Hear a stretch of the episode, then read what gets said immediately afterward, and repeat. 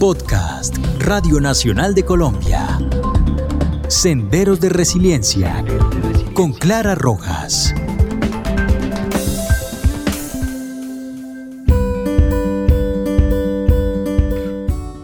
Hola, los saluda Clara Rojas y este es el episodio número 15 del podcast Senderos de Resiliencia en las plataformas digitales de la Radio Nacional de Colombia, y, Spotify. y Spotify. Bienvenidos.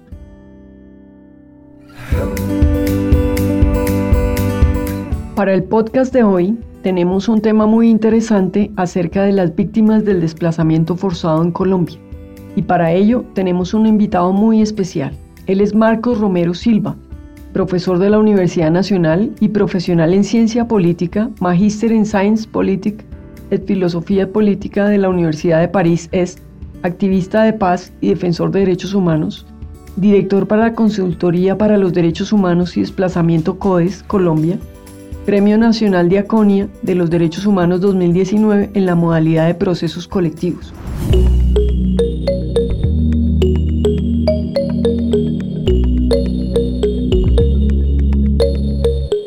Marcos, bienvenido a este podcast de la Radio Nacional de Colombia y Spotify. Quería pues agradecer este espacio que nos brinda y nuevamente darle la bienvenida. Clarita, muchas gracias a ustedes y felicitaciones por este gran trabajo que están adelantando. Mil gracias.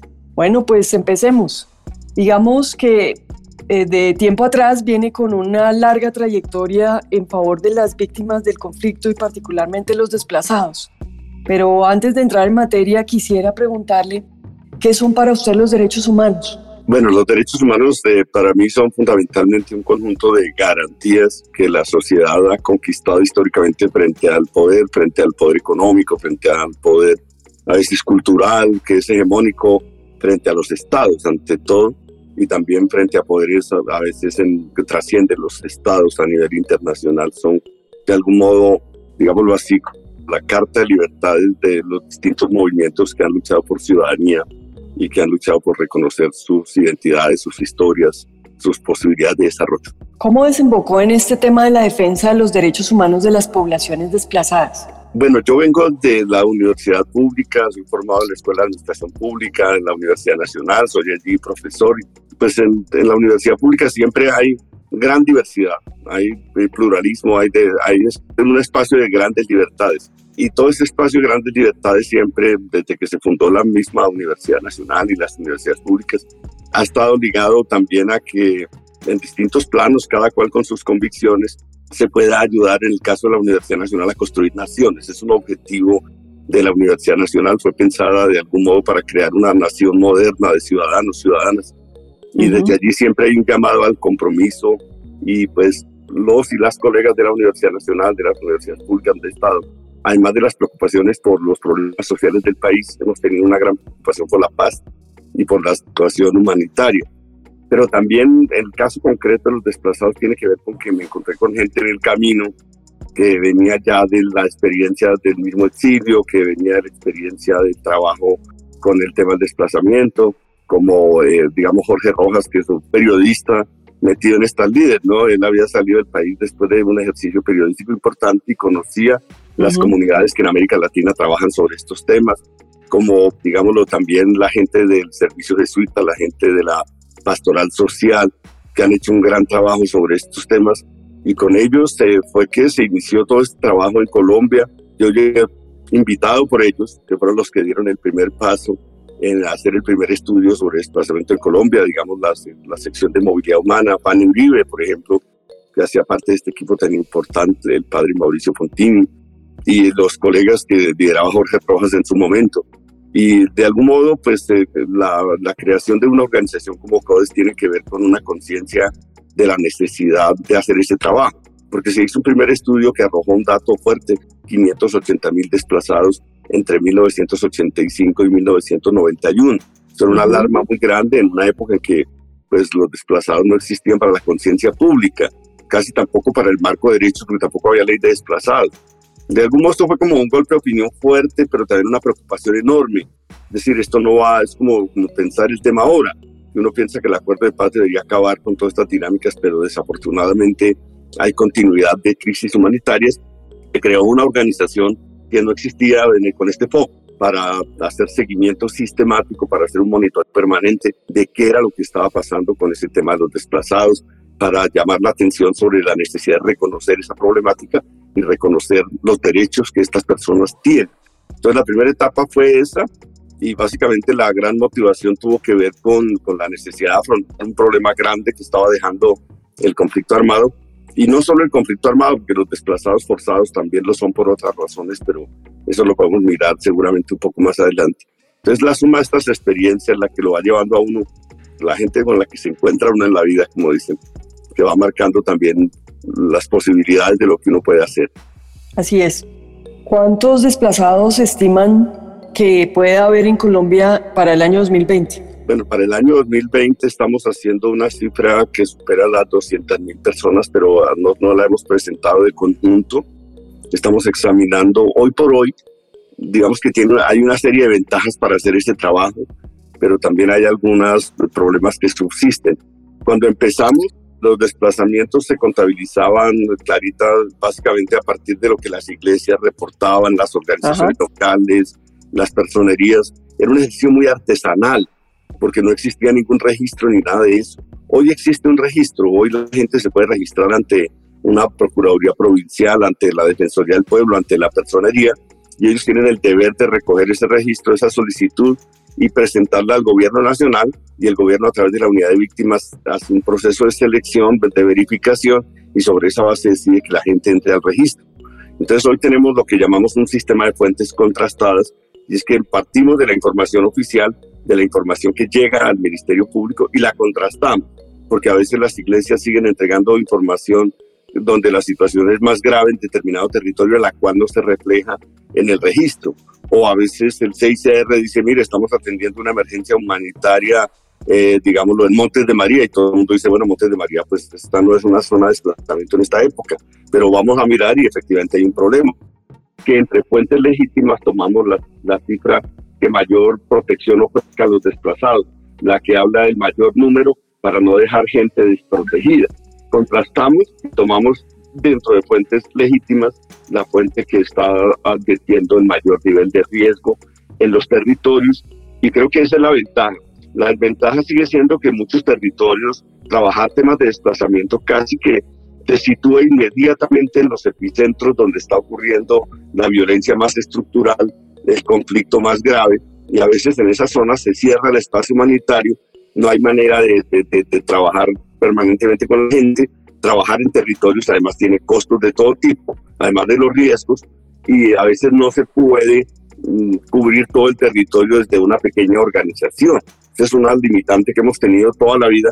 el desplazamiento ocurre casi en todo el país, va cambiando territorialmente, pero ocurre en todo el país y una organización de monitoreo desde Bogotá o a veces con algunas pequeñas oficinas en territorio tiene grandes dificultades para mostrar ya el detalle de lo que está ocurriendo en los territorios. Por ejemplo, la discusión de quiénes son los responsables, de cuáles son esas causas que están generando ese desplazamiento, etcétera. Como para tener un redondeo de, de, cifra, que es un trabajo muy importante sin duda el que vienen realizando con esta labor de contrastación. Ya cuando llega al registro de la unidad de víctimas, ¿Cuál es el número actual de todas estas víctimas por desplazamiento de manera acumulada? No solo las del año 2020, sino las que vienen de, vieja data. Bueno, el acumulado está en 8 millones, más o menos, no tengo el dato exacto, pero 8 millones y medio de víctimas eh, registradas. Más o menos hay unas cerca de 25 mil también refugiados, víctimas en el exterior. La gente casi no se registra la que está en el exterior para no perder protección en el país donde está. Estamos hablando de una cifra altísima, 8 millones y medio de personas son una cifra cercana al 20% de la población del país. Pero de este universo de víctimas, perdona, te interrumpo, de este universo de víctimas, los desplazados más o menos a cuántos corresponden, porque este universo pues es todos, ¿no? No, el universo de víctimas está llegando ya casi a 10 millones de personas y dentro de ese universo el 85% son las víctimas de desplazamiento forzado. Claro, digamos, es la cifra más masiva, pero de todas maneras todas las cifras de Colombia son lamentables, las cifras de secuestro, las cifras de desaparición forzada, las cifras, claro, por la ley de víctimas la cifra incluye a los parientes, Entonces, cuando miramos de, desaparición forzada, que hay 200.000 personas, no quiere decir 200.000 desaparecidos. Sin embargo, sí tenemos mucho más desaparecidos que los que hubo en Argentina, incluso sumados varios países. O, por ejemplo, el Basta Ya, que fue un primer ejercicio de aproximación a una cifra de conjunto, hablaba de más de 2.000 masacres colectivas en el contexto del conflicto armado. Entonces, claro, hay unas cifras muy grandes, pero dentro de esas, 8 millones y medio son desplazados y desplazadas. Bueno, pues es una cifra realmente tenaz. Yo tenía en el radar alrededor de 6 millones, luego se ha subido casi 2 millones y medio. Es demasiada gente que sigue circulando o deambulando por el país, porque no es gente que se vaya, sino que transita, según entendemos, de un sitio para otro? ¿O cómo es este desplazamiento interno? Digamos que el drama de la gente desplazada es que, pongamos el ejemplo de la gente que tomó el Parque Tercer Milenio aquí en Bogotá las autoridades de Bogotá no, no podían decirle ve a tu casa porque la gente no puede ir a su casa porque está desplazada de los territorios donde, de donde viene. Y tampoco tiene casa en Bogotá, entonces eh, ahí es una paradoja de los gobiernos que están acostumbrados a pensar como si el desplazamiento fuera una cosa un poco secundaria, un poco superficial y que la gente se puede regresar a la casa. La gente ha salido de muchas zonas, básicamente en esta oportunidad de territorios rurales. En otra época era al revés la gente salió de la zona de frontera agrícola en una disputa por la tierra y todo este conflicto que se armó en torno a la reforma que inició López Pumarejo.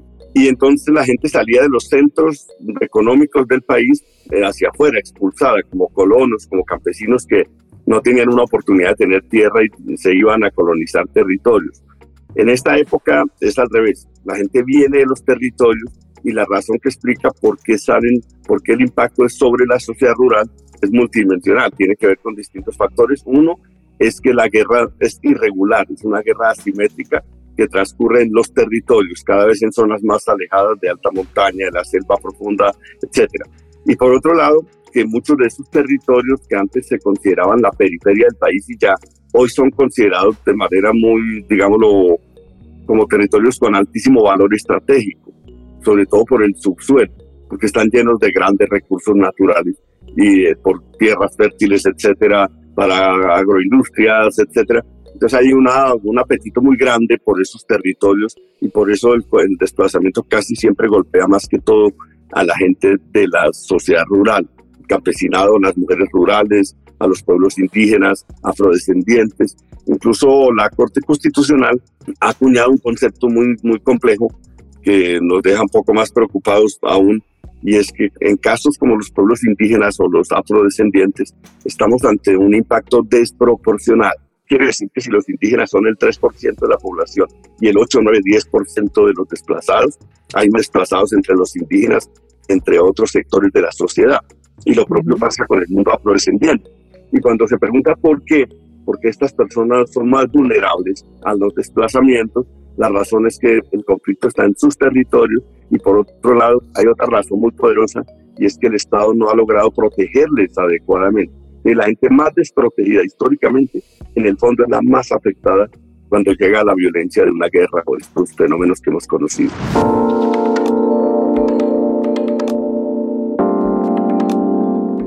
Sin duda todos estos comentarios nos sirven, digamos, como de antesala para hacerle, digamos, la pregunta central que nos convoca hoy. Y es resaltar el trabajo que ustedes han venido haciendo ante la Corte Constitucional, me refiero a la Fundación CODES, ya que el pasado 27 de abril, pues la Corte Constitucional en su sala especial de seguimiento a la sentencia T025-2014, y repito, gracias a la solicitud que ustedes trabajaron eh, de 31 de marzo, ordenó a la unidad de víctimas y al Departamento de Prosperidad Social respetar el deber de diferenciación entre las medidas de asistencia social, la atención humanitaria, la reparación integral y las referentes al derecho de igualdad y no discriminación para las víctimas objeto de desplazamiento. Entonces la pregunta sería, ¿en qué va esto? ¿Cómo va esa oferta institucional del Estado para apoyar a todas estas personas, que ya estamos hablando de 8 millones 500 mil, sobre todo dentro de esta pandemia del COVID-19. En 2004, la Corte llegó a la conclusión de que la ley de desplazados es una ley que se votó en 1997, que esa ley estaba cumpliendo, que pasa lo que ocurre muchas veces en Colombia, que hay una ley para atender a la gente en la emergencia, para garantizarle unos derechos básicos, que es una ley un poco paliativa, la ley de desplazados, para aquella gente a la cual el Estado ya no pudo garantizarle ordinariamente sus derechos ciudadanos, pero esta ley no se cumple. La Corte declara el estado de cosas inconstitucional, que es una figura que ya en Colombia tiene cierto reconocimiento. Es como si estuviéramos en el, eh, digamos, en el Vaticano y el Papa desconociera un estado de cosas anticristianas o anticatólicas. Porque la Corte pues es la máxima instancia del Estado de Derecho.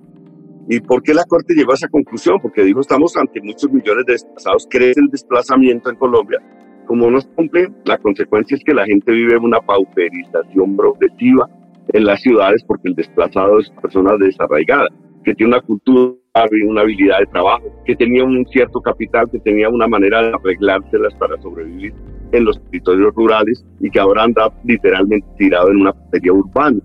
Y entonces la Corte declaró el estado de cosas inconstitucional en 2005, en 2004, perdona, después de la sentencia 025. Y desde esa época la Corte ha venido dando órdenes y evaluando la respuesta del Estado. La última evaluación estructural se hizo en 2018 y la Corte llegó a la conclusión de que no se ha superado ese estado de cosas inconstitucional. Y pues digamos, tratándose de un mínimo vital, porque la Corte lo que está pidiendo es un mínimo vital, eh, es muy preocupante porque quieres que más o menos en, del 2004 ahora estamos hablando de 16 años más o menos, eh, digámoslo así, el Estado colombiano no ha logrado en 16 años ni siquiera atender el mínimo vital de los desplazados. Esto quiere decir que el Estado colombiano es malo para resolver muchos temas de garantías sociales, porque si fuera un Estado pues, de derecho más fuerte en términos de ciudadanía social, esto habría sido cuestión de, de, de, resolver algunas valencias y atender el tema y ya. Pero no, hay muchos problemas todavía, por eso la Corte mantiene el estado de cosas institucional abierto. En su momento la Corte dijo que el Estado debería, eh, ya sea estimulando el sector privado, ya sea a través de subsidios, de, de, servicios, sacar a gente desplazada de la línea de pobreza. Ese fue el indicador del resultado que votó la Corte para cumplir esa sentencia. Primero sacarlos de la línea de pobreza extrema y luego sacarlos de la línea de pobreza general. Y los resultados siempre arrojaron que la pobreza estaba sobre el 95% y la pobreza extrema sobre el 84% digamos que la, la Corte al dar esta orden estructural le dio incluso al gobierno un año de plazo, ya llevamos 16 y no hemos logrado que se cumpla todo, pero mm, se han logrado avances importantes. Y se han logrado muchas cosas, que la gente se afilie a salud, que tengan documentación, algunos temas de educación, muchas cosas se han avanzado gracias a la Corte, pero no se ha logrado en conjunto superar el problema del estado de cosas inconstitucional y el tema, digamos, donde hay más creencias, donde hay menos compromisos de los gobiernos, es el tema de generación de ingresos, de ayudar a los hogares a que tengan un producto, a que tengan un empleo, a que tengan una renta básica. El gobierno ha negado a la renta básica. Yo recuerdo que el doctor Alejandro Gaviria fue el primero en proponer de la Corte una renta básica. Él decía, no vamos a generar de la noche a la mañana tantos miles de empleos para personas en, en las ciudades que tienen una cultura más del mundo rural no hay empleo ni siquiera para que ya lleva mucho tiempo en las ciudades. Busquemos una renta básica, pero nunca se quiso avanzar y dar ese paso. Con algunos programas como Familia en Acción y este tipo de ayudas se ha bajado esa pobreza, pero la pobreza general sigue siendo muy alta y esto quiere decir que la gente es la más pobre de la pobre, por decirlo de esta manera, que hay unos indicadores de pobreza en el mundo urbano mucho más altos y la gente vive la economía informal del rebusque que puede. Y entonces, cuando vino la pandemia, pues claro, nosotros con esa conciencia de esos datos, lo que hicimos fue rápidamente escribir al Tribunal Constitucional diciéndole, bueno, tenemos un problema. Sabemos que la gente que vive la economía normal en general en las ciudades va a tener grandes dificultades para protegerse, porque la gente tiene que escoger entre ser vendedor ambulante o protegerse, pero si no le da ingreso básico, no tiene cómo protegerse. Por esa razón la Corte reaccionó diciendo, bueno, hay que proteger especialmente a muchos grupos vulnerables, claro, no son los desplazados, no son el único. La gente desplazada, además de tener un problema humanitario y de vivir una situación de violencia, también es la más vulnerable en los contextos urbanos. A través del auto 149, básicamente que el Estado, además de respetar sus derechos, es decir, que no le, no le digan ahora que cualquier ayuda para la pandemia es para reparar eh, digamos, lo, perdido o los daños que ha sufrido, que se respeten sus derechos y se sigan cumpliendo. eh, y es más, que se avance en el cumplimiento de muchos derechos que no se han cumplido. Pero por otro lado, que la gente desplazada debe estar protegida por todas las medidas que el gobierno está tomando respecto a la pandemia. Nosotros analizamos el informe, llegamos a la siguiente conclusión. Es cerca del 50% de la gente desplazada, un poco menos del 50%, carece de cualquier ayuda de esa naturaleza. ¿Qué hacer con estas personas? Nosotros recomendamos la renta básica, porque darles un subsidio equivalente cada tres meses, equivalente al 30% de un salario mínimo, no resuelve en el fondo nada. Y entonces realmente eh, ahí hay un problema y estamos esperando una nueva respuesta del gobierno. Ya, ya hicimos la radiografía profunda y mostramos esa limitante, pero reconozco que el papel de la Corte de nuevo ha sido muy importante para decir, bueno, hay que proteger estas personas en concreto, porque no nos damos cuenta que están en una situación de vulnerabilidad social, las vamos a condenar a la exposición, digamos, a la pandemia. Y pues incluso la semana pasada la Corte de ayer tuvimos otra audiencia porque se hizo una solicitud parecida con un grupo académico de todo el país, de organizaciones afrodescendientes del Pacífico, de pueblos indígenas de la Amazonía, para los desplazados, las víctimas indígenas y afro, que están en una condición parecida con graves limitaciones eh, históricas en términos de protección del Estado. La Corte ya hizo audiencia de, de, digamos, de, para que pudiéramos ampliar información y estamos a la expectativa que tome una medida similar como dice el maestro Rodrigo Prim, cuando más se necesita de una Corte Constitucional, cuando más se requiere la intervención de un tribunal constitucional, es justamente cuando hay más derechos en riesgo. Y creo que ese es un momento como el que estamos viviendo ahora.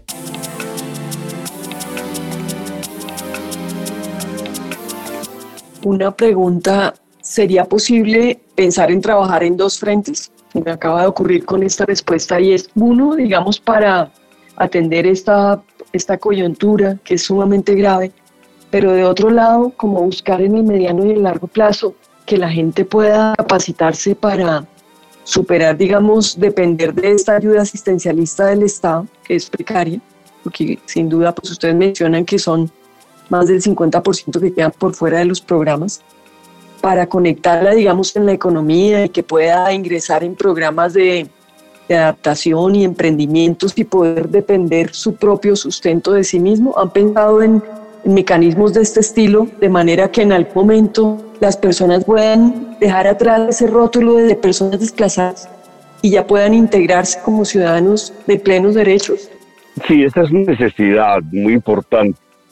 Hay grandes problemas para llegar allá. Nosotros tenemos que ese es el camino es más, mucha gente desplazada que está en el mundo urbano eh, en general ya no va a regresar. Yo en la ciudad de Bogotá he tenido la oportunidad de ir a hablar con las mesas de desplazados, a dar conferencias, etcétera. Ya a esta altura uno se encuentra con mucha gente que son los hijos de esas familias desplazadas, que ya son adolescentes, que ya están algunos incluso adquiriendo mayoría de edad y pues todos ellos ya no van a regresar, ellos han hecho una socialización fundamentalmente urbana. Si alguno regresa lo hacen por un acto de justicia. La gente de más edad la que quiere regresar a desarrollar una vida rural. Hay todo un grupo importante y la gente quiere de algún modo retornar o reclamar su tierra o alquilarla o alguna cosa. Hay distintas gradaciones del tipo de retorno que la gente quiere hacer a pesar de que la situación de violencia no lo permite en muchos territorios. Esta es, digamos, una situación cuando hay un desplazamiento de largo plazo y obviamente frente a esta gente, la solución es la que tú estás planteando. Incluso la mesa de mujeres desplazadas de Bogotá, la que se convirtió en un sujeto de reparación colectiva, han planteado con esta sabiduría que tú estás mencionando, eh, esta solución. Han dicho, queremos es una educación técnica o educación superior, que nos den un cupo en una universidad o que nos paguen una universidad, un instituto tecnológico, porque ya entendimos que en el mundo urbano tú existes si tienes una capacidad urbana. Y entonces la gente que no tiene una formación, digamos, queda condenada al rebusque y a trabajos de baja remuneración, eh, digámoslo así. Entonces ellos han pedido esto, pero eh, irónicamente mm, nos parece muy extraño, pero el Estado colombiano se opone a ese tipo de propuestas porque cree que al, día siguiente todos los desplazados le van a pedir un cupo en la educación superior técnica y todos deberían pedirlo porque pues tienen derecho, derecho derecho ciudadano, independientemente si son desplazados o no. Y es lo que más reclaman las víctimas. La gente quiere un emprendimiento productivo, quiere que le garanticen acceso a tierras, que le garanticen acceso a la educación, que le garanticen acceso a empleo, etcétera. Y creemos que el Estado podría hacer muchas de esas cosas. Por ejemplo, alguna vez propusimos que hubiera un plan de vivienda mm, como el que se hizo de, vivienda gratuita, pero que encadenara a los trabajadores de las víctimas en todas las economías que desencadenan la vivienda o que están encadenadas a la vivienda. Eso se podría generar o en obras públicas o el Metro de Bogotá. Hay muchos trabajos en los que la gente puede trabajar. Cuando hay desastres naturales, de hecho, en la región la gente pide una cuota para la región en términos de empleo y se necesita dar ese paso. Yo creo que los gobiernos de Colombia eh, siempre han creído que el tema del desplazamiento es de corto plazo y que la gente se va a regresar toda y que lo que hay que hacer es esperar que algún día se regresa. Marco Alberto Romero Silva, mil gracias por acompañarnos. Muchas gracias por la invitación y por la divulgación de estos temas que deben estar en la conciencia pública del país. Este es un podcast de Radio Nacional de Colombia. Escúchelo cada jueves.